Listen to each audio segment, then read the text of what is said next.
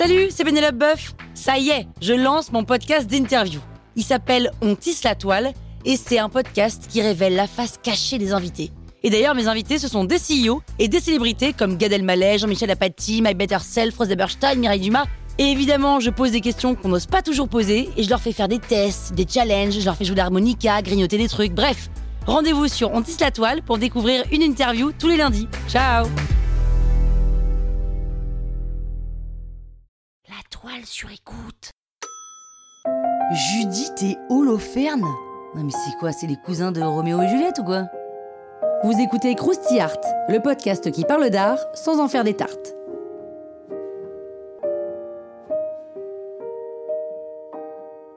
Imaginez, Holoferne assiège la ville de Béthulie, donc c'est mal barré pour ceux qui y habitent, mais la très jolie Judith a une idée. Comme Holoferne est en kiff complet sur elle, Judith accepte de se laisser inviter dans son camp avec sa servante. Holoferne, lui, bah, il veut, il veut, enfin, il veut sexer, mais elle n'est pas là pour ça, Judith, clairement. Elle a un plan, elle attend qu'il soit bourré, et elle lui tranche la tête. C'est aussi simple que ça. Alors Caravage, le peintre de ce tableau, n'est pas connu pour faire dans la demi-mesure, tout est violent chez lui. Et on dit que sa peinture, elle tabasse. Si d'ailleurs, si vous voulez le voir en vrai, il est à Rome au Palazzo Berberini. Déjà, le choix du sujet, et non le choix dans la date. Il représente le moment où Judith est en train, mais en train, de trancher la tête d'Holoferne. Elle y met toute sa détermination, mais ça résiste et le sang gicle. C'est une scène d'horreur, hein, c'est carrément gore.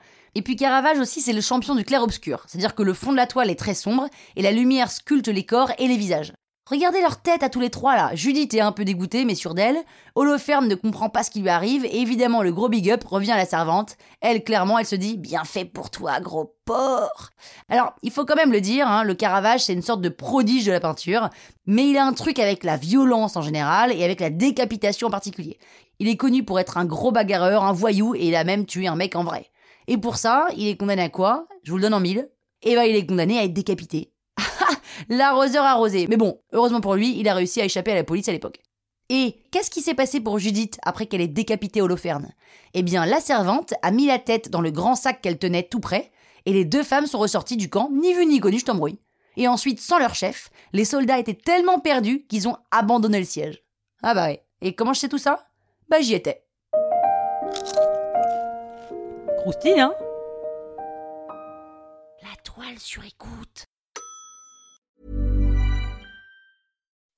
When you make decisions for your company, you look for the no-brainers. If you have a lot of mailing to do, stamps.com is the ultimate no-brainer. Use the stamps.com mobile app to mail everything you need to keep your business running with up to 89% off USPS and UPS. Make the same no-brainer decision as over 1 million other businesses with stamps.com. Use code PROGRAM for a special offer. That's stamps.com, code PROGRAM.